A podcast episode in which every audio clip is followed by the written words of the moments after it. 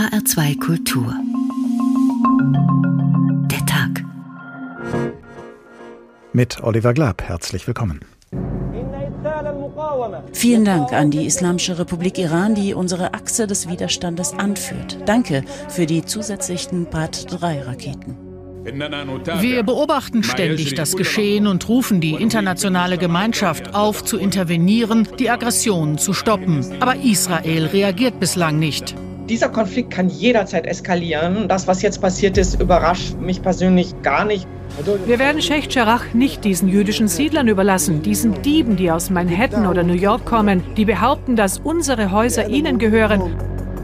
Das Problem begleitet uns seit mehr als 70 Jahren. Die arabische Minderheit in Israel fühlt sich benachteiligt. In der israelischen Mehrheitsgesellschaft bei den Juden entwickelt sich eine Tendenz zum radikalen Nationalismus.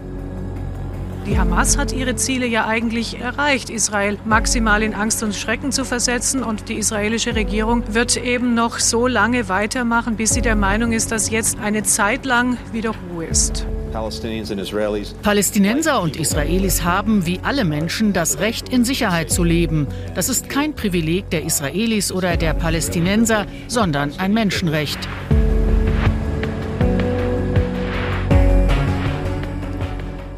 Wo ich bin, kannst du nicht sein. Und wo du dich entfaltest, fühle ich mich bedroht. Gerade auch solche Gedanken beherrschen den Konflikt zwischen Israelis und Palästinensern seit Jahrzehnten. Ein Konflikt um Grund und Boden. Ein Konflikt um Freiheit ohne Unterdrückung und um Sicherheit ohne Terror. Um das, was wahrscheinlich allen Menschen wichtig wäre. Aber auch um das, was Israelis und Palästinensern insbesondere gleichermaßen heilig ist. Ein Konflikt um heilige Stätten in einer heiligen Stadt, die den Frieden im Namen trägt, innerhalb ihrer Mauern aber immer wieder Gewalt hervorbringt. Weit über Jerusalem hinaus eskaliert erneut dieser Konflikt, in dem sich alle Beteiligten umzingelt sehen. Israel von feindlichen Nachbarn, die Palästinenser von israelischem Militär und der auch von geistiger Enge geprägt ist. Denn in zu wenigen Köpfen auf beiden Seiten ist Platz für Gedanken, die auch der anderen Seite Raum geben, für eine gemeinsame friedliche Zukunft. Umso raumgreifender ist hingegen der Zorn, ungezügelt auf der jeweils eigenen Seite und provoziert von der jeweils anderen. Heiliges Land, teuflischer Krieg, so heißt diesmal der Tag in HR2 Kultur. Und wir beginnen ihn mit dem Verlauf des heutigen Tages, eines von vielen Tagen in diesem teuflischen Krieg auf dem Boden des Heiligen Landes, in Israel, in den Palästinensergebieten und in den Grenzregionen zwischen beiden Seiten. Unser Korrespondent Kilian Neuwert fasst die Ereignisse dieses Tages zusammen. Israelische Rettungskräfte meldeten am Nachmittag mindestens zwei Tote, mehrere weitere Menschen erlitten demnach Verletzungen durch neue Raketenangriffe aus dem Gazastreifen. Im Bezirk Eschkol an der Grenze zum Gazastreifen wurde ein Gebäude getroffen, wie der Leiter einer Polizeistation im israelischen Fernsehen erklärte. Als wir hierher gekommen sind, haben wir gesehen, dass es sich um eine Lagerhalle handelt, in der thailändische Arbeiter gerade Mittagspause gemacht haben. Eine Rakete ist eingeschlagen. Wir haben die Leichen zweier Thailänder gefunden, die hier ihr Leben gelassen haben. Dann einen schwer Verletzten und sechs Leichtverletzte. Sie werden weggebracht, um ärztlich versorgt zu werden. Zuvor war es einige Stunden ruhig geblieben. Es gab keinen Beschuss. Während diesem Zeitfenster wurden die beiden Grenzübergänge zwischen dem Gazastreifen und Israel geöffnet. Über den Grenzübergang Kerem Shalom gelangten laut israelischen Angaben etwa Hilfsgüter und Treibstoff in das abgeregelte Gebiet. Jens Lerke, Sprecher des UN-Amtes für die Koordinierung humanitärer Angelegenheiten in Genf, kurz OCHA, sagte der Nachrichtenagentur Reuters, wir begrüßen die Öffnung des Übergangs Kerem Shalom für humanitäre Güter durch die israelischen Behörden sehr. In den nächsten Tagen muss der Zugang nach Gaza für humanitäre Hilfe möglich bleiben, für Personal und Waren. Auch Bundesaußenminister Maas begrüßte die Öffnung. Er stellte zudem 40 Millionen Euro für die Bevölkerung in Gaza in Aussicht. Kaum offen gerieten die beiden Übergänge wenig später unter Beschuss militanter Palästinenser. In der Nähe des Grenzübergangs Erez wurde ein israelischer Soldat leicht durch Mörserbeschuss verletzt. Im Bereich von Kerem Shalom gab es Raketenalarm. Die Übergänge wurden geschlossen, ein Teil der Lastwagen konnte die Grenze deshalb nicht mehr passieren, teilten israelische Behörden mit. Am Nachmittag griff Israel weitere Ziele im Gazastreifen an. Vor Ort spitzt sich die Lage unterdessen weiter zu. OCHA-Sprecher Lerke stellte die Zahl von mehr als 52.000 Menschen in den Raum. So viele seien seit Beginn der Kampfhandlungen aus ihren Wohnungen und Häusern in Gaza vertrieben worden. Seit dem Beginn der Eskalation wurden 132 Gebäude zerstört. Darin befanden sich 621 Wohneinheiten und Geschäfte. Zudem wurden 316 Wohneinheiten schwer beschädigt und sind nicht mehr bewohnbar. Aufnahmen aus dem Westjordanland zeigen unterdessen Protestmärsche in Städten wie Ramallah, Bethlehem und weiteren Kommunen. Jugendliche schleudern Steine auf israelische Soldaten, diese feuern Tränengas. In Hebron gab es einen Anschlagsversuch, er blieb erfolglos, der mutmaßliche Attentäter wurde Agenturangaben zufolge erschossen. Zudem wurde eine Schießerei mit Verletzten aus dem Raum Ramallah gemeldet, zunächst wurde sie nicht offiziell bestätigt. Die Menschen im Westjordanland waren für heute zu einem Generalstreik aufgerufen, um Solidarität mit der Bevölkerung in Gaza zu zeigen und gegen die israelischen Angriffe zu protestieren. Der Aufruf galt auch für arabischstämmige Israelis. So gab es unter anderem auch 20 Kilometer östlich von Tel Aviv Proteste in Kfar Qasim. Es handelt sich um ein arabisches Dorf. Der Bürgermeister sagte einem israelischen TV-Sender, die arabische Bevölkerung im Staat Israel verlangt, dass der Krieg sofort gestoppt wird. Darüber hinaus ist es auch ein Protest dagegen, dass Kinder, Frauen und Familien aus ihren Häusern in Sheikh Jarrah herausgeholt werden, in denen sie seit 100 Jahren leben. Sheikh Jarrah ist ein Viertel in Ostjerusalem. In dem Viertel droht die Räumung von Häusern, in denen Palästinensern leben. Der Konflikt um die Zwangsräumung wird neben Zusammenstößen auf dem Tempelberg zu den Ursachen der aktuellen Kampfhandlungen gezählt. Das berichtet unser Korrespondent Kilian Neuwert und auf die Spannungen in Ostjerusalem werden wir im Laufe der Sendung noch einmal zu sprechen kommen. Tim Assmann leitet als Korrespondent für Israel und die Palästinensergebiete das ARD Hörfunkstudio Tel Aviv. Guten Abend. Hallo, guten Abend. Berichte über den Konflikt zwischen Israelis und Palästinensern zu hören, das sind wir leider schon seit Jahren, je nach Alter auch schon seit Jahrzehnten gewohnt. Aber die jüngste Eskalation gilt schon jetzt als die schlimmste seit dem Gazakrieg von 2014. Und ihr Schauplatz ist diesmal nicht nur der palästinensische Gazastreifen und seine Umgebung, sondern zum Beispiel auch Ostjerusalem oder auch die israelische Küstenmetropole Tel Aviv, die zwischenzeitlich auch Raketenangriffen ausgesetzt war. Hat also diese jüngste Eskalation eine neue Qualität, wie wir sie in den vergangenen Jahrzehnten nicht gekannt haben? Ja, das hat sie meiner Meinung nach durchaus. Ich habe ja auch den Gazakrieg 2014 hier vor Ort erlebt und berichte über die Gebiete, die palästinensischen und Israel, jetzt schon seit 2007. Was für mich momentan in dieser Konfliktrunde, kann man ja fast sagen, neu ist, ist tatsächlich das, was sich innerhalb Israels abspielt.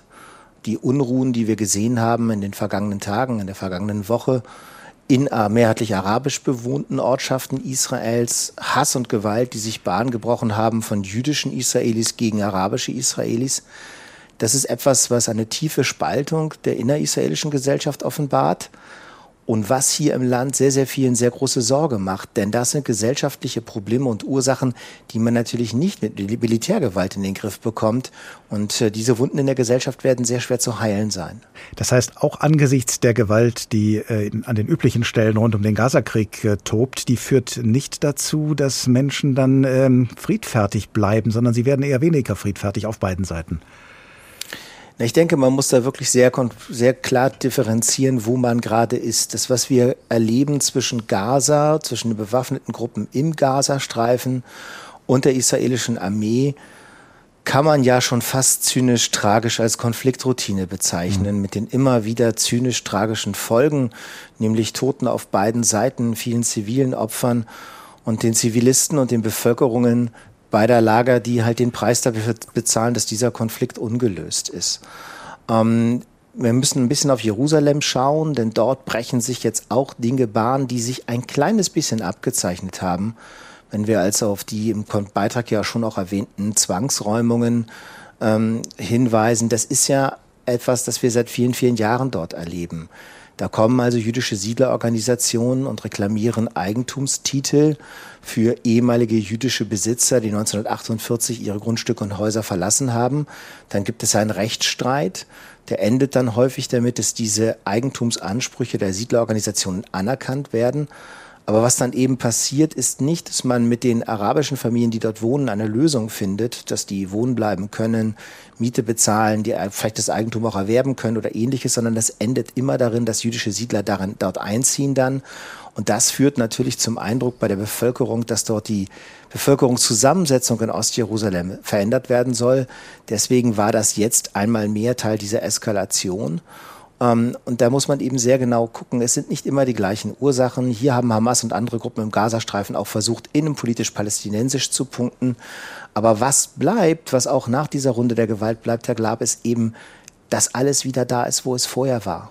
Und erneut zeigt, dass dieser Konflikt nur gelöst werden kann, indem man ihn eben nicht verwaltet dann wird es ja auf keiner der beiden Seiten ausschließlich Hardliner geben. Sehen Sie denn irgendwo Versuche, diesen Konflikt äh, auf den verschiedenen Ebenen, die Sie ja gerade auseinandergehalten haben, diesen Konflikt in irgendeiner Form zu deeskalieren? Also ich denke, wir werden in den nächsten Tagen eine Waffenruhe in dieser aktuellen Konfliktrunde erleben, aber damit ist natürlich alles nur tragischerweise auf Wiedervorlage. Die Vergangenheit zeigt ganz deutlich, dass man von außen sich hier einmischen muss, dass äh, die Konfliktparteien alleine es nicht schaffen werden und auch alleine scheinbar nicht in der Lage sind, überhaupt nur aufeinander zuzugehen. Ich denke auch der Ansatz immer wieder zu sagen, die Hamas im Gazastreifen, mit denen kann man reden, nicht reden, mit denen kann man nicht verhandeln, der hat sicherlich seine Begründung, muss aber nach so vielen Jahren jetzt vielleicht auch als gescheitert erklärt werden. Es braucht hier massiven Einfluss von außen um die Konfliktparteien an den Verhandlungstisch zu kriegen um Kompromissbereitschaft eben auch zu erreichen und um dann Stück für Stück, Schritt für Schritt, das ist nicht einfach, dieser Konflikt, voranzukommen. Es sind schon so viele daran gescheitert, aber einfach zu sagen, ja, das ist nicht zu lösen, wir schauen weiter zu, dann wird es diese Runden der Gewalt mit diesen Folgen immer wieder geben. Wird dieser Konflikt aber nicht mit äh, jeder neuen Eskalation immer mehr ein Teufelskreis in dem Sinne, dass ein Krieg ja auch oft dazu führt, dass auf beiden Seiten äh, die Leute sich zusammenscharen, auch wenn sie an sich äh, unterschiedliche Haltungen haben, unterschiedlich radikal oder gemäßigt sind, dass dann aber ein solcher Konflikt dazu führt, zu Schulterschlüssen auf beiden Seiten und diese Spaltung zwischen beiden Seiten dadurch dann noch vertieft wird? Ja, und natürlich eben auch zu einer Zementierung der Narrative auf beiden Seiten. Ähm, verstärkt dadurch, dass sich diese beiden Seiten überhaupt nicht mehr wirklich im Alltag normal begegnen und kennen. Wenn wir mal auf Gaza schauen, mehr als die Hälfte der Bevölkerung dort, mehr als 2, mehr als 2 Millionen Menschen immerhin, mehr, die Hälfte als von, äh, mehr als die Hälfte von ihnen ist 18 und jünger. Die haben einen Israeli in Fleisch und Blut noch nie gesehen. Und wen man nicht kennt, dem traut man natürlich auch alles zu. Dieses Misstrauen, das ist verstärkt worden. Da leben zwei nebeneinander in tiefem Misstrauen, in tiefer, tiefer Angst zum Teil auch. Und natürlich ist das der ideale Nährboden, gepaart mit Perspektivlosigkeit im Gazastreifen und ähnlichem, für Extremismus. Tim Assmann, Korrespondent für Israel und die Palästinensergebiete und Leiter des ARD-Hörfunkstudios Tel Aviv. Vielen Dank. Heiliges Land, teuflischer Krieg. Sie hören den Tag in HR2 Kultur. Und wir werden im Laufe der Sendung auch immer wieder hören, was jüdischen und palästinensischen Dichtern durch den Kopf gegangen ist, wenn sie an das Land dachten, das ihnen heilig ist. Zum Beispiel dem jüdischen Dichter Salman Schneur. Am Scheidewege steht ein Baum, gar traurig anzusehen. Ein Jude geht mit Sack und Stock, schaut rückwärts und bleibt stehen. O Herr der Welten, heilges Volk, kommt zum Gebet herein, gehen Juden heim nach Israel, wird große Freude sein. Woher, mein Vater, und warum siehst du so traurig aus? Verließ die lieben Enkel doch das Grab der Frau, mein Haus. Ach, Alter, was verlässt du sie im fremden Land allein? Nach Israel, der heiligen Stadt, verlangt das Herze mein. Was machst du, wenn du dorthin kommst? Zur Klagemauer gehen zum Grab der Väter, Rachels Grab, schütt aus mein Herz mit Flehen. O Herr der Welten, heilges Volk, kommt zum Gebet herein, gehen Juden heim nach Israel, wird große Freude sein. Am Scheideweg, so heißt dieses Gedicht des jüdischen Dichters Salman Schneur. Nach Israel, der heiligen Stadt, verlangt das Herze mein. Das Tragische am Konflikt zwischen Israelis und Palästinensern besteht darin, dass die Herzen beider Seiten nach der heiligen Stadt verlangen. Nach Jerusalem, wo nicht nur die gerade erwähnte Klagemauer steht, als Wallfahrtsstätte jüdischer Menschen, sondern gleich dahinter auf dem Tempelberg der Felsendom und die Al-Aqsa-Moschee, zwei Städten, die den muslimischen Palästinensern heilig sind.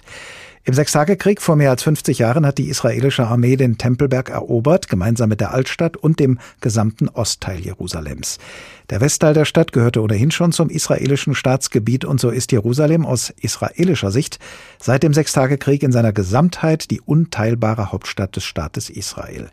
Aus palästinensischer Sicht dabei ist Ostjerusalem die Hauptstadt eines künftigen Palästinenserstaates.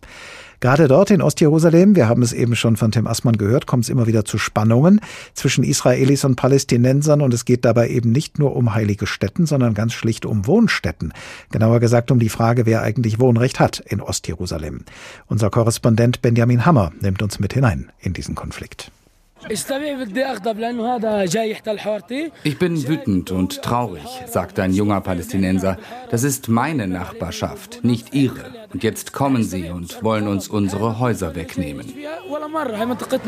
Sheikh Jarrah ist ein arabisches Viertel. Vor dem israelischen Unabhängigkeitskrieg von 1948 gehörte ein Teil der Gegend aber Juden. Laut israelischem Recht können Juden Grundstücke in Jerusalem, die sie im Krieg von 1948 verloren, zurückerhalten. Für Palästinenser gilt das nicht. Nun stehen mehrere arabische Familien vor der Zwangsräumung, weil eine rechtsnationale jüdische Organisation Ansprüche anmeldet. In Sheikh Jarrah eskaliert die Gewalt regelmäßig. Hier fliegen Steine, Stühle und Flaschen hin und her. Auf der einen Seite der Straße stehen Palästinenser vor einem Haus, das vor der Zwangsräumung steht. Auf der anderen Seite stehen rechtsnationale jüdische Siedler vor einem Haus, in dem früher Palästinenser lebten und heute Israelis. Dort steht auch der rechtsnationale Politiker Arie King, Vizebürgermeister Jerusalems. Israel hat den Ostteil der Stadt 1967 besetzt und später völkerrechtswidrig annektiert. Für Arie King aber gibt es nur ein Jerusalem, Israels unteilbare Hauptstadt. Meine Ideologie ist klar, sagt Aryeh King später am Telefon. Mehr Juden nach Jerusalem und insbesondere nach Ostjerusalem zu bringen. Wenn dort mehr Juden leben, ist die Wahrscheinlichkeit geringer, dass ein Teil Jerusalems an unseren Feind gegeben werden kann. Der Feind, das sind für Aryeh King die Palästinenser, die knapp 40 Prozent der Bevölkerung Jerusalems ausmachen. King hat deutlich extremere Meinungen als die meisten Israelis. An jenem Abend in Sheikh Jarrah wünscht er einem palästinensischen Aktivisten eine Kugel in den Kopf. Die Stimmung ist in diesen Tagen auf beiden Seiten aufgeheizt. Der palästinensische Philosoph Sari Nusseibeh setzt sich seit Jahrzehnten für Gewaltfreiheit ein. Like uh, Die Lage in Jerusalem hat für mich einen Tiefpunkt erreicht. Israelische Extremisten versuchen, in arabischen Vierteln Ostjerusalems Fuß zu fassen. Wir haben einen Punkt erreicht, an dem es fast unmöglich wird, sich eine Zukunft vorzustellen, mit zwei souveränen Hauptstädten, eine für Israel, eine für uns. Eindrücke aus Ostjerusalem und Einschätzungen zur Lage dort, gesammelt von unserem Korrespondenten Benjamin Hammer. Bettina Marx war viele Jahre lang ARD-Hörfunkkorrespondentin für Israel und die Palästinensergebiete und leitet mittlerweile in Ramallah im palästinensischen Westjordanland das Büro der Heinrich-Böll-Stiftung, einer Stiftung, die der Partei Bündnis 90 Die Grünen nahesteht. Guten Tag, Frau Marx. Ja, guten Tag. Spüren Sie die jüngste Eskalation des Konflikts zwischen Israelis und Palästinensern auch dort, wo Sie arbeiten, im Westjordanland? Ja, absolut. Das spüren wir sehr deutlich. Also wir, wir spüren natürlich das, was sich im Gazastreifen abspielt, an der äh, großen Spannung, die hier herrscht, an der großen auch Traurigkeit. Ich muss, äh, muss leider sagen, dass auch in unserem direkten Umfeld bei unseren Partnern mehrere Menschen ums Leben gekommen sind. Eine Mitarbeiterin einer unserer Partnerorganisationen ist mit ihren vier Kindern bei einem der Luftangriffe gestorben und eine andere Mitarbeiterin ist mit zweien ihrer drei Kinder äh, dort ums Leben gekommen. Also wir bekommen das ganz unmittelbar mit und die Stimmung in Ramallah ist äh, sehr, sehr gedrückt und inzwischen auch politisch sehr aufgeheizt. Das Sagen im palästinensischen Westjordanland hat offiziell die Fatah, die Partei des Palästinenserpräsidenten Mahmoud Abbas. Welche Rolle haben er und die Fatah gespielt vor und seit Beginn dieser jüngsten Eskalation? Also sie haben eine, wirklich eine sehr unglückliche Rolle gespielt. Also im Grunde kann man ein bisschen äh, die Ursprünge dieser Eskalation auch zurückführen auf die abgesagten palästinensischen Wahlen, die eigentlich äh, jetzt in dieser Woche, nächste Woche stattfinden sollten, äh, die abgesagt wurden von äh, Mahmoud Abbas, weil die Israelis nicht zugelassen haben, dass in Jerusalem Wahlen stattfinden. Aber die Tatsache, dass er das abgesagt hat, ist bei den Palästinensern sehr schlecht angekommen. Vor allen Dingen die mehrheitlich junge Bevölkerung wollte zur Wahl gehen, wollte ihre Stimme abgeben, wollte ihre eigene Führung wählen. Nun ist die Stimmung umgekippt und die vor allen Dingen die jungen Menschen, die an den Checkpoints stehen und dort gegen die israelische Armee demonstrieren, die bekennen sich jetzt ganz offen zur Hamas auch wenn sie selbst überhaupt nicht religiös sind, wenn sie nicht konservativ sind, wenn sie eigentlich überhaupt nicht in das Schema der Hamas hineinpassen. Aber sie sagen, die Hamas spricht für uns. Sie hat unseren Kampf in Jerusalem aufgenommen. Sie verteidigt unsere Rechte und deswegen sind wir ihr jetzt dankbar. Das heißt, wenn eine Parlamentswahl dann doch noch stattfinden würde, dann könnte sie eher äh, zu einer zusätzlichen Eskalation beitragen, weil die Hamas daraus gestärkt hervorginge? Also das könnte sein. Also ich, ich glaube persönlich, dass diese Zustimmung zu Hamas nicht furchtbar lange anhalten wird. In den Umfragen vor der Wahl, die nicht stattgefunden hat, wurde sehr deutlich, dass die meisten äh, Palästinenser der Hamas nicht nicht wirklich zutrauen, ihre Probleme lösen zu können. Und ähm, die, es gab auch keine überwältigende Zustimmung zu Hamas. Das Problem für Mahmoud Abbas, warum er die Wahl abgesagt hat, war mehr seine eigene Partei. Die Fatah-Partei war sich überhaupt nicht einig, ist mit drei verschiedenen Listen angetreten und er hatte Sorge, wenn sich die Stimmen verteilen auf verschiedene Listen, dann wird er am Ende keine Mehrheit erringen können. Und dann, und das war, glaube ich, für Abbas persönlich noch wichtiger, könnte er auch die Präsidentschaftswahlen verlieren, die später stattfinden sollten. Und darum hat er die Wahlen abgesagt und hat mit beigetragen zu dieser Eskalation der Dinge. Sollte die Wahl noch stattfinden, also ehrlich gesagt, davon geht kein Mensch aus, mhm. weil Abbas gesagt hat, die Wahl wird stattfinden, wenn Israel erlaubt, dass in Jerusalem gewählt wird, aber davon kann man nicht ausgehen. Israel wird das nicht erlauben, schon jetzt erst recht nicht, wo die Stimmung in Jerusalem dermaßen aufgeheizt ist. Heute gab es wieder Demonstrationen in Jerusalem, die von der Polizei mit sehr großer Gewalt niedergeschlagen wurden. Diejenigen, die mit der Hamas sympathisieren, das haben Sie ja gerade erwähnt, es werden immer mehr, es sind gerade auch unter den jungen Leute, Leuten viele, die das tun. Äh, billigen die denn auch ja nicht nur die Gewalt, nicht nur Bereitschaft der Hamas, sondern auch die gewalttätige Art und Weise, wie sie Hamas Hamas sich gebärdet? Also ich würde das unterscheiden. Ich bin, äh, ich habe natürlich jetzt keine aktuellen äh, Umfrageergebnisse aus Gaza, aber ich gehe mal davon aus, auch von dem, was ich höre, wenn ich mit Freunden im Gazastreifen spreche, dass dort die Stimmung eine ganz andere ist, weil doch äh, die Menschen dort ja unmittelbar leiden und einen hohen Blutzoll bezahlen müssen für diese Auseinandersetzung. Sie haben im Gazastreifen keine Schutzräume, keine Bunker. Sie können sich nicht schützen und es sind auch sehr, sehr viele Zivilisten schon umgekommen. Unter den mehr als 200 Toten waren mindestens äh, 60 Kinder. Also das zeigt schon, äh, wie dramatisch die Situation dort ist. Hier im Westjordanland ist es ein bisschen anders. Da sind die Menschen etwas weiter davon entfernt und die, die Frage nach Gewalt oder nicht Gewalt wird nicht gestellt. Denn die Frage, die die vor allen Dingen die jungen Menschen stellen, ähm, die Generation, die noch nie hier etwas zu sagen hatte, ist eher nach der Gewalt der Israelis. Und diese Gewalt spüren die Menschen im Westjordanland an, am Leib und Leben täglich. In, letzten, in den letzten Tagen sind im Westjordanland ich äh, glaube, wenn ich richtig gezählt habe, 13 junge Menschen umgekommen bei Demonstrationen. Sie wurden erschossen. Ähm, und das ist, das ist ein Phänomen, was nicht neu ist, was wir hier dauernd haben. Sie sehen auch, dass Israel ihnen ihr Land wegnimmt, dass immer mehr Siedlungen entstehen, dass immer mehr Land enteignet wird, ihnen weggenommen wird. Und die Reaktion darauf ist nun dieser Ausbruch der Gewalt. Und dieser Ausbruch der Gewalt ist ja auch an vielen anderen Stellen, wir haben das ja eben im Gespräch mit Tim Assmann auch schon erörtert, ähm, in vielen anderen Teilen des Landes zu beobachten, auch gerade dort, wo jüdische und arabische Israelis seit vielen Jahren Tür an Tür leben. Jetzt gehen viele dieser Nachbarn aufeinander los. Was hat sich da in den letzten Jahren angestaut, das nun hervorbricht? Ja, also da ist es ja im, im gewissen Sinne sogar noch dramatischer, weil dort die Menschen schon seit 73 Jahren zusammenleben und von diesen 73 äh, Jahren die ersten, äh, ich glaube 16 Jahre unter Militärherrschaft, da durften Palästinenser nicht mal ihre Dörfer verlassen.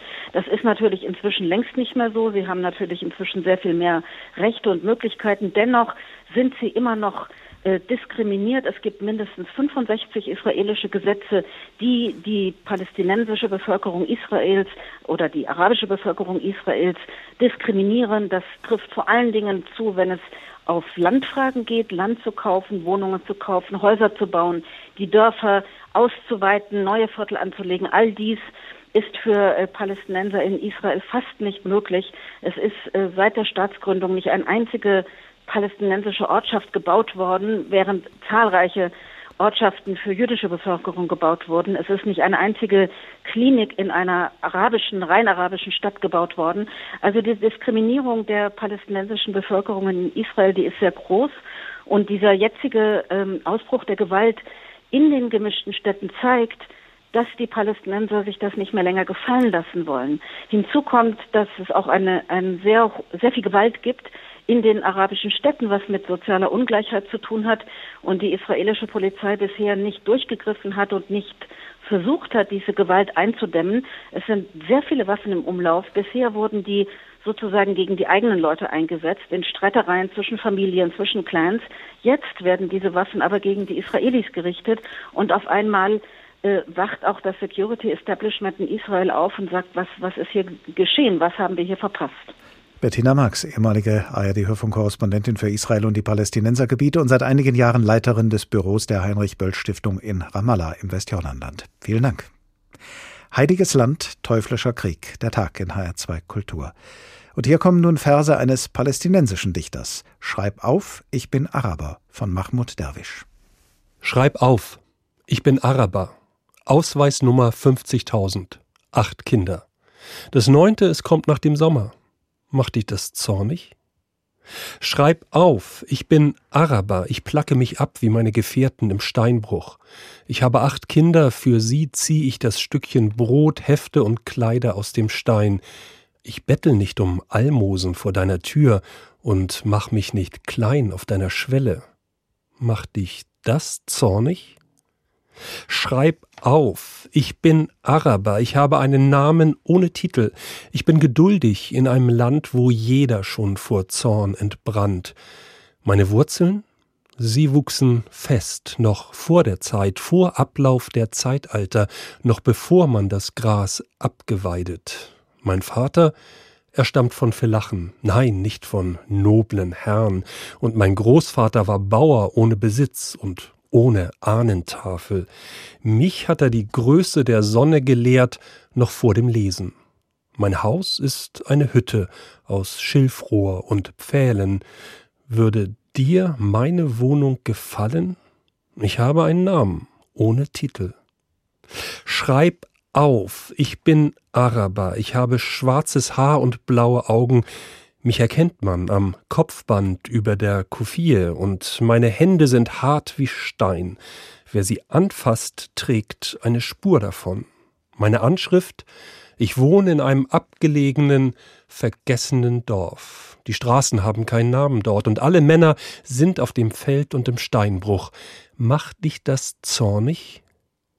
Schreib auf, ich bin Araber, du hast die Weinberge meiner Großväter geraubt und das Land, das ich bebaut, ich und alle meine Kinder. Du hast uns und meinen Enkeln nichts gelassen als diese Steine. Wird auch die uns, wie man sagt, deine Regierung nehmen? Also, schreib auf, oben auf der ersten Seite.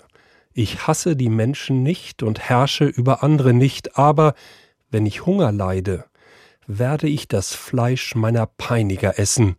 Vorsicht, Vorsicht vor meinem Hunger und vor meinem Zorn.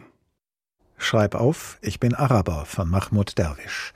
Die palästinensische Sicht auf den Konflikt im Nahen Osten, den Konflikt zwischen Israelis und Palästinensern, ist in diesen Tagen auch im US-Kongress in Washington zum Ausdruck gekommen. Was durchaus bemerkenswert ist, gehören die USA doch seit Jahrzehnten zu den treuesten Verbündeten Israels. Aber die politische Diskussion im Kongress in Washington ist vielfältiger geworden, berichtet von dort unser Korrespondent Thorsten Teichmann. Die Nahostpolitik der US-Regierung steht in Washington seit Tagen in der Kritik, auch in der Partei von US-Präsident Joe Biden. So ergriff die demokratische Abgeordnete Alexandria Ocasio-Cortez bei einer Aussprache im Kongress das Wort. Der Präsident und viele andere haben erklärt, dass Israel das Recht hat, sich zu verteidigen. Ein Gefühl, das im US-Kongress geteilt wird. Aber haben Palästinenser auch ein Recht zu überleben? Die beiden Regierung wollte diplomatisch nur das dringend Notwendige in den Nahostkonflikt investieren, den der Präsident für derzeit unlösbar hält. Doch Demokraten und Republikaner verlangen angesichts der aktuellen Eskalation Diplomatie, Führung und Handeln. Also versucht sich die US-Administration als Vermittlerin hinter den Kulissen, so erklärt die Sprecherin im Weißen Haus, Jen Psaki, die neue Rolle. Alles, was wir unternehmen, alles, was wir sagen, hat das Ziel, den Konflikt zu beenden. Es gibt Momente, in denen wir unsere diplomatischen Bemühungen im Stillen führen und nicht alles vortragen. US-Präsident Biden hat so vor der nächsten Sitzung des UN-Sicherheitsrats noch einmal mit Israels Ministerpräsident Benjamin Netanyahu gesprochen. Außenminister Anthony Blinken telefonierte auf seinem Flug nach Dänemark mit Vertretern aus Ägypten, Saudi-Arabien und Katar. Blinken verlangte von der palästinensischen Hamas, den wahllosen Beschuss von Zielen in Israel einzustellen. Israel bat er um eine Erklärung für die Zerstörung eines Hochhauses in Gaza, das auch das Büro der Nachrichtenagentur AP beherbergte. Uh, Wir bleiben dabei, und das ist entscheidend, Israel hat eine besondere Verpflichtung, Zivilisten zu schützen bei seinen Verteidigungsschlägen. Und das umfasst natürlich auch Journalisten. Das ist die offizielle US-Position.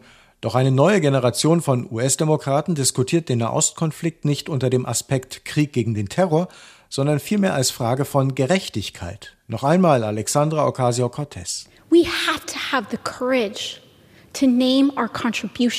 Wir müssen über unseren Anteil am Konflikt sprechen. Sprechen wir vielleicht nicht über die Inhaftierung von Kindern in Palästina, weil wir uns dann eingestehen müssen, wie wir Kinder an unserer Grenze festsetzen? Die politische Aktivistin und Abgeordnete Cory Bush stellt im Kongress sogar die finanzielle Hilfe für die israelische Armee in Frage. Wenn der Kongress überlegt, was er Sinnvolles mit drei Millionen US-Dollar machen kann, statt ein Militär zu finanzieren, das Palästinenser kontrolliert und tötet, dann kenne ich einige Viertel in St. Louis, in denen dringend Investitionen gebraucht werden, wo Menschen leiden. Lasst uns das Geld zuerst dorthin geben. Let us prioritize funding there. Die beiden Regierungen hatte den Kongress Anfang des Monats über den Verkauf militärischer Ausrüstung im Wert von 735 Millionen US-Dollar an Israel informiert, meldet die Washington Post. Der US-Präsident kann dabei auf die meisten Abgeordneten zählen, vor allem auch die Republikaner wie Jim Jordan. Die Regierung von Ministerpräsident Netanyahu sollte die volle Unterstützung des Kongress und dieses Präsidenten haben, wenn sie daran arbeitet, die Wellen des Terrors zu beenden, die aus Gaza kommen. Die Republikaner werfen US-Präsident Biden vor, er tue zu wenig. Das Eintreten für Israels Ministerpräsident Netanyahu ist für sie auch wieder Wahlkampfthema in den USA. Soweit der Blick unseres Korrespondenten Thorsten Teichmann in Washington auf nahostpolitische Diskussionen in den USA. Wir haben es gerade gehört, in den USA, deren Regierungen bislang immer an der Seite Israels anzutreffen waren, gibt es nun in den Reihen der Demokratischen Partei Stimmen, die sagen, ich zitiere nochmal, Israel hat das Recht, sich zu verteidigen, aber haben Palästinenser auch ein Recht zu überleben? Zitat Ende. Hier in Deutschland hören wir in diesen Tagen von Seiten der Bundesregierung klare Bekenntnisse zu Israel, aber wir erleben auch Demonstrationen gegen die israelische Politik den Palästinensern gegenüber. Demonstrationen, die hierzulande von einigen zum Anlass für antisemitische Angriffe genommen werden. Solche antisemitischen Angriffe sind natürlich immer deplatziert und haben auch bei einer Bewertung des Nahostkonflikts absolut nichts verloren. Aber die Politik der israelischen Regierung zu kritisieren, ist eine Haltung, die man durchaus einnehmen kann. Und das geschieht eben, wie gesagt, auch immer häufiger, sogar in Staaten mit traditionell israelfreundlichen Regierungen. Professor Martin Beck ist Professor für gegenwartsbezogene Nahoststudien an der Universität von Süddänemark in Odense. Guten Tag. Guten Tag. Israel galt immer als die einzige Demokratie im Nahen Osten. Es ist wohl auch inzwischen keine weitere dazugekommen, aber viele, die die Lage im Nahen Osten beobachten, bewerten Israels Politik gegenüber den Palästinensern als unvereinbar mit demokratischen Standards. Wie schätzen Sie den Staat Israel zurzeit als Demokratie ein? Also es ist schon eine Demokratie ähm, dazugekommen, nämlich Tunesien. Mhm. Aber, ähm, aber liegt nicht im Nahen Osten. Ja, das kommt drauf an, wie man es definiert. Okay. Also Israel in den Grenzen von 1949 ist demokratisch. Aber Israel in den Grenzen von 1949 ist heute eine politische Fiktion. Denn nach der Eroberung der palästinensischen Gebiete 1967 hat sich peu à peu ein auf Dauer angelegtes Besatzungsregime entwickelt, sodass der heutige israelische Herrschaftsverband ähm, auch die palästinensischen Gebiete umfasst. Und dieser Herrschaftsverband ist undemokratisch, weil die Palästinenserinnen der besetzten Gebiete keine politischen Rechte haben. Nun gibt es Beobachter, zum Beispiel Jochen Starnke, der Israel-Korrespondent der Frankfurter Allgemeinen Zeitung, der hat in seinem Artikel geschrieben, die jüngste Entwicklung im Konflikt zwischen Israelis und Palästinensern, die Vertagung politischer Verhandlungen durch die israelische Regierung würde die Demokratie und Stabilität Israels gefährden. Jetzt ganz aktuell, teilen Sie diese Einschätzung? Also das setzt natürlich voraus, also dass er redet ja über, über Israel in den Grenzen von 1949. Ähm, ich würde betonen, dass Israel gar keine Demokratie mehr ist, weil Israel in den Grenzen von, von 1949 eben, eben eine politische Fiktion ist. Das heißt, die, die, die, die Bewohner Ostjerusalems und die Bewohner des Gazastreifens und die Bewohnerinnen des Westjordanlands, die sind de facto Teil des israelischen Herrschaftsverbandes, genießen aber keinerlei demokratische Mitwirkungsrechte, haben keine Staatsbürgerrechte. Und deswegen sind sie, ist das ganze israelisch, der, der Staat Israel sozusagen nicht mehr demokratisch. Wie sollten die Akteure auf der internationalen Ebene Ihrer Ansicht nach äh, mit so einer Einschätzung umgehen, wie Sie sie gerade vorgetragen haben? Ja, also das ist zunächst mal, kann man, kann man aus realpolitischer Sicht vielleicht sagen, das ist unproblematisch, ähm, solange, solange ähm, das die übliche Kosmetik ist, dass man eben mit, mit äh, Israel, zum Beispiel Deutschland, Europa, auch die USA, mit Israel gute Beziehungen pflegt. Ähm, allerdings gibt es ein großes Problem, und zwar dann, wenn mit mit angeblich geteilten demokratischen Werten Innenpolitik betrieben wird. Zum Beispiel in Deutschland damit, dass, dass dann bestimmte Gruppierungen, die, die ähm, Israel kritisieren für die Besatzungs- und Kolonialisierungspolitik, wenn die dann an den Rand gedrängt werden, wenn, wenn dann äh, bestimmte, bestimmte Bezeichnungen von Israel, zum Beispiel, die jetzt von einigen demokratischen ähm, Abgeordneten in, in, den USA ähm, klar, klar benannte Apartheid-Politik ähm, Israels nicht mehr als legitimes, als legitime Meinungsäußerung ähm, wahrgenommen wird. Schauen wir mal auf die andere Seite des Konflikts. Einige arabische Staaten in der Region, namentlich das Königreich Bahrain und die Vereinigten Arabischen Emirate, haben in den letzten Jahren Friedensverträge mit Israel geschlossen und hätten damit, so sehen das einige Beobachter, die Palästinenser sich selbst überlassen. Man hört und liest in diesen Tagen auch immer wieder, dass die Palästinenser sich von ihren arabischen Brüdern verraten fühlen und die palästinensische Autonomiebehörde beklagt, dass sie nicht mal Anrufe aus arabischen Hauptstädten erhalten habe. Wie deuten Sie diese Entwicklung? Also das muss man von, vor dem Hintergrund sehen, dass der Konflikt um Palästina im 20. Jahrhundert ein Herrschaftskonflikt war. Dieser ist aber inzwischen längst zugunsten Israels entschieden. Es geht nicht mehr darum, ob die Palästinenserinnen irgendwann mal einen Staat bekommen. Ähm, das, das ist vorbei. Inzwischen handelt es sich um einen Legitimationskonflikt. Also die Frage, um die gespielt wird, ist sozusagen, ist das Besatzungsregime legitim und noch wichtiger in diesen Tagen, ist Kritik an diesem Besatzungsregime legitim. Und im Augenblick sieht es so aus, in der Tat, als ob die Palästinenserinnen auch in diesem Konflikt den kürzeren ziehen. Und dafür sind mitverantwortlich die von Ihnen genannten Golfstaaten, denn die sind dabei, ihre Beziehung zu Israel zu normalisieren und damit ähm, die PLO in die, in die vollständige Machtlosigkeit äh, zu positionieren. Professor Martin Beck, Professor für gegenwartsbezogene Nahoststudien an der Universität von Süddänemark in Odense. Vielen Dank. Heiliges Land, teuflischer Krieg, der Tag in HR2 Kultur. Und da wir gerade die regionalen Auswirkungen des Konflikts zwischen Israelis und Palästinensern betrachtet haben, lassen wir jetzt passend dazu einen Dichter aus der Nachbarschaft Israels und der Palästinensergebiete mit ein paar Versen zu Wort kommen. Den Dichter Ali Ahmad Said, geboren in Syrien. Sein Künstlername lautet Adonis und das folgende Gedicht trägt den Titel Der Westen und der Osten.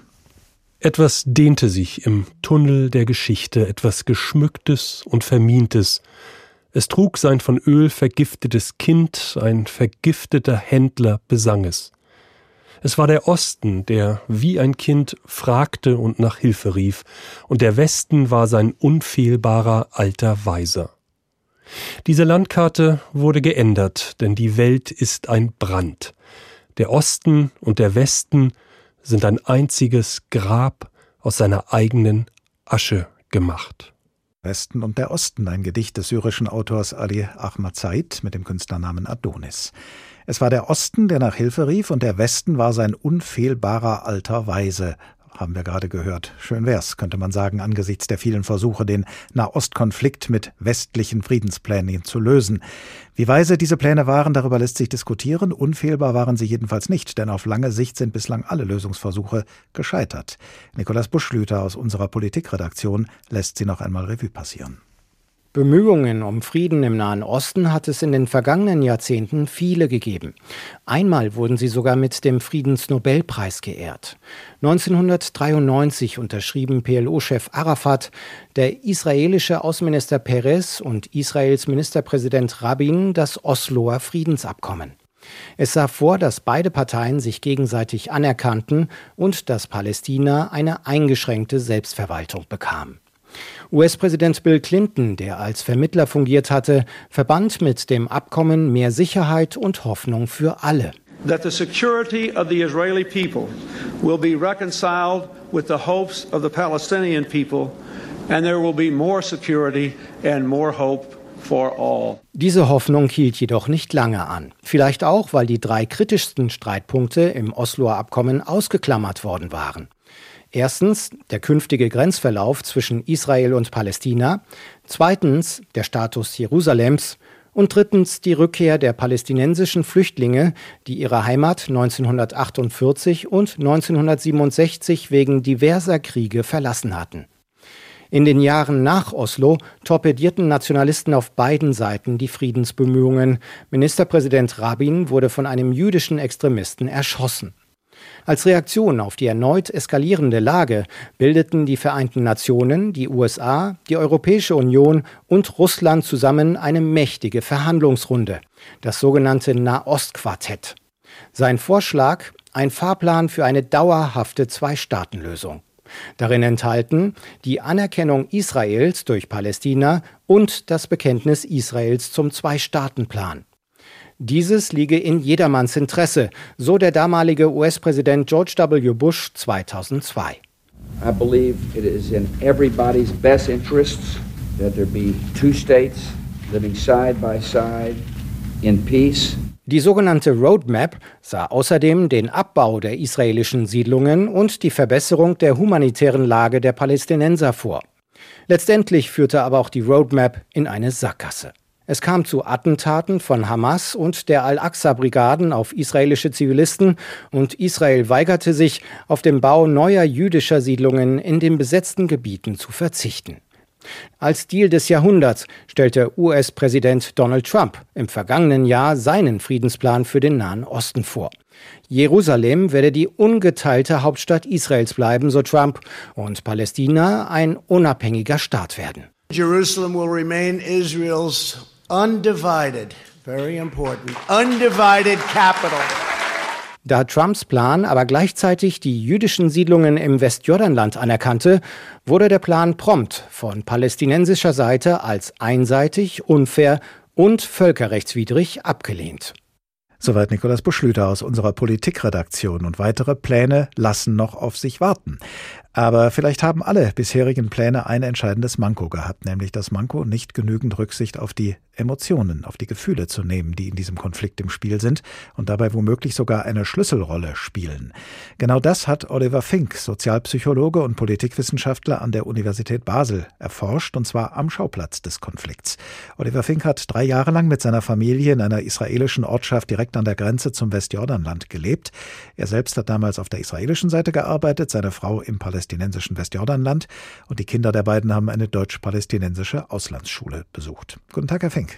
Guten Tag, Herr Glad. Welche persönlichen Erfahrungen haben Sie denn damals gemacht mit dem Umstand, dass Sie in Israel arbeiteten und Ihre Frau in Palästina? Kamen da bei Ihnen zu Hause die unterschiedlichen Sichtweisen beider Seiten kontrovers auf den Tisch, auf den Abendbrottisch? Ja, also wir haben natürlich teilweise schon sehr unterschiedliche Tage jeweils hinter uns gehabt. Ich an der Uni in Jerusalem, meine Frau und die Kinder in Palästina, in der Westbank. Aber wir haben uns wirklich als Familie bewusst dafür entschieden, dass wir uns beiden Perspektiven aussetzen wollen. Das ist manchmal gar nicht so einfach zu organisieren gewesen und war in der Tat auch manchmal schwierig, insbesondere für die Kinder, aber letztendlich immens bereichernd. Sie haben gesagt, Sie haben sehr unterschiedliche Erfahrungen da gemacht, Sie einerseits und Ihre Frau andererseits. Was waren da die größten Unterschiede? Wir kennen natürlich auch jeweils den Hintergrund und den Tag der anderen. Es war nicht so, dass ich jetzt immer in Israel war und meine Frau nie. Von daher ist auf eine Art auch jetzt in diesen ganzen Kontroversen fast schon tragisch, dass letztendlich mehr Gemeinsamkeiten als äh, Unterschiede zwischen den Menschen und den Kulturen bestehen. Ja? Also wir haben auf beiden Seiten eine tiefe Gastfreundschaft erlebt, Familienwerte, die lieben ihre Kinder, wollen, dass es denen gut geht. Ja, das ist, das ist auch Mittlerer Osten in, in diesen ganzen Unterschieden und in diesen ganzen Kontroversen. In dieser Zeit haben Sie ja erforschen wollen, welche Rolle, welche Schlüsselrolle womöglich Emotionen in diesem Konflikt zwischen Israelis und Palästinensern spielen. Was haben Sie denn über die Emotionen in diesem Konflikt erfahren und darüber, wie sie entstehen? Es wird ja oft gesagt, das ist ein Konflikt um das Land, ja, und das ist auch korrekt. Aber wenn es eine reine Sachfrage wäre, dann wäre das bereits vor Jahrzehnten gelöst worden. Und was das Ganze so kompliziert macht, ist, dass da eben viel mehr reinspielt. Ja, Werte, Symbolik, Religion, Narrative, Vergangenheit, Identität und eben auch mein Forschungsthema, Emotionen, die sehr handlungsleitend sind und die natürlich auch Friedensbemühungen oder jetzt in so Eskalationen wie aktuell massiv die Situation beeinflussen. Ja, ein, ein palästinensischer Freund hat mal gesagt, dass letztendlich alle aktuellen Friedensvorstellungen geprägt sind durch tiefe Angst und tiefes Misstrauen. Ja, und wenn wir mal ein Gedankenexperiment machen, wir kommen mit dem perfekten Friedensabkommen, ja, äh, salomonische Weisheit in Aktion, aber beide Seiten fühlen sich betrogen, ungerecht behandelt. Wie lange hält es dann? Was nützt uns dann unser perfektes Abkommen? Von daher der Fokus in meiner Forschung auf die Gefühlsebene in diesem Konflikt. Sie haben da unter anderem die Schlussfolgerung gezogen, dass beide Seiten sich bewusst machen müssten, dass sie eine Gemeinsamkeit haben, dass sie nämlich beide Verluste erlitten haben, zum Beispiel durch den Tod von Angehörigen. Und gemeinsame Verlusterfahrungen, so schreiben Sie, könnten die festgefahrene Spirale von Hass und Rache unterbrechen. Nun lese ich in der Süddeutschen Zeitung, gestrige Ausgabe, die Bilder von israelischen Uniformierten in der Al-Aqsa-Moschee und den Angriffen auf Synagogen werden sich in das kollektive Gedächtnis von Israelis und Palästinensern eingraben. Diese Erfahrungen werden ein Zusammenleben schwieriger, an manchen Orten wohl unmöglich machen. Vor diesem Hintergrund, Herr Fink, wie kann es gelingen, dass Verlusterfahrungen der einen und der anderen Seite nicht zu noch mehr Hass auf die jeweils andere Seite führen, sondern als gemeinsame Verlusterfahrungen wahrgenommen werden und dass dadurch beide Seiten einander näher kommen? Wie kann das gelingen? Grundsätzlich stimme ich dem Zitat absolut zu. Insbesondere die Ausschreitungen zwischen israelischen Staatsbürgern, ja, jüdischen und arabischen Israelis, ist in der Form neu und wirklich sehr besorgniserregend und Gemeinsamkeiten in Verlusterfahrungen zu finden, ist erstmal sehr schwierig. Ja, da steht tiefes persönliches Leid dahinter auf ganz unterschiedlichen Ebenen. Aber es gibt auch da wirklich bewegende Einzelschicksale, wo wirklich trotz schwierigster Umstände ja, Vergebung vorgelebt wurde. Ja, in der Forschung ist so das Stichwort posttraumatisches Wachstum. Ja, im Gegensatz zu posttraumatischer Belastungsstörung oder die Frage, wie kann aus Leid Gutes entstehen. Was vor allem ja auch nötig wäre, sind äh, persönliche Begegnungen, aber die sind natürlich schwierig in einer Situation wie der jetzigen, wo also die Gewalt in erster Linie spricht und da eigentlich gar kein Raum ist, sich persönlich näher zu kommen. Ja, genau. Das sind im Prinzip zwei komplett getrennte Welten, wo sehr wenig gegenseitiger Kontakt möglich ist und wenn, ja, dann oft negativer, ja, die mehr oder minder einzigen Israelis, die die Palästinenser erleben, das sind Soldaten. Von daher ist es wirklich schwierig und von daher sind auch in unserer Forschung eher so die, die negativen Emotionen bestimmend und handlungsleitend, gerade in diesen jetzigen Eskalationen. Die Frage ist natürlich, ob das, was Sie da ergründet haben in Ihren Forschungen, auch auf der politischen Ebene weiterführen kann. Eine friedliche Lösung in diesem Konflikt zu finden, das ist die schwierige bis aussichtslose Aufgabe der Politik. Politik kann zwar auch von Emotionen bestimmt sein, wobei das dann vielleicht eher beunruhigend wäre, aber eigentlich ist Politik doch ein sehr nüchternes, von Interessen geleitetes Geschäft. Welchen Raum gibt es da aus Ihrer Sicht für Empathie? Politik ist definitiv von Interessen geleitet, aber ich denke auch da spielen die angesprochenen ja, Werte, Symboliken, Ideologien mit rein. Also es ist keine reine Vernunftentscheidung, ja, die da getroffen wird. Und äh, Empathie, die Sie erwähnen, ist in der Tat eine sehr mächtige Emotion. Ja, eins von unseren Projekten, in dem es darum geht, wie Gewalttäter zu Friedensaktivisten werden. Da war das einer der wesentlichen Faktoren. Das Problem ist, die kann aber nicht erzwungen werden. Ja, ich kann die nicht im Labor erzeugen. Das Einzige, was ich versuchen kann, ist, dass ich die Zugänge zu diesem Raum, in dem Empathie entsteht, versucht zu erweitern. Sie haben gesagt, die Politikwissenschaft entdeckt so gerade eben erst diesen Ansatz, den Sie verfolgen. Das gilt dann für die Politik, für die aktive Politik wahrscheinlich erst recht. Sie sind Sozialpsychologe und Politikwissenschaftler in einer Person. Kann man sagen, als Politikwissenschaftler sehen Sie gerade in diesen Tagen jeden Tag die Grenzen der Anwendung dessen, was Sie als Sozialpsychologe erforscht haben? Auf eine Art schon. Aber auf eine andere Art ist ja genau die Grenzen von Anwendungen zu definieren, das ist Wissenschaft. Wenn ich herausfinde, wann funktioniert was und wann funktioniert was nicht, dann verstehe ich was besser und dann kann ich hoffentlich einen, einen kleinen Baustein liefern. Sozialpsychologen sollten dementsprechend dann auch zu den Beraterteams von Politikern gehören, die Friedensgespräche miteinander führen?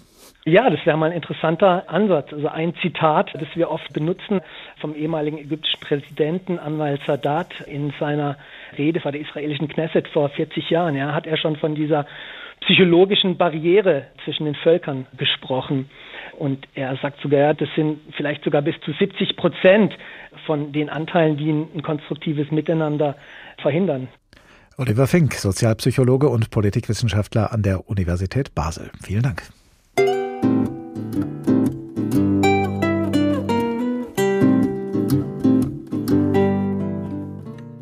Heiliges Land, teuflischer Krieg. Das war der Tag in HR2 Kultur und es wird nicht der letzte Tag gewesen sein, nicht der letzte Tag über diesen Konflikt und schon gar nicht der letzte Tag des Konfliktes selbst.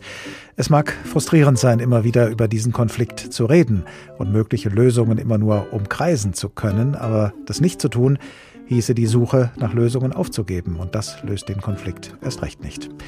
Diese Sendung können Sie als Podcast nachhören auf hr2.de und in der ARD Audiothek. Ich heiße Oliver Glab und ich wünsche Ihnen eine gute Zeit bis zum nächsten Tag.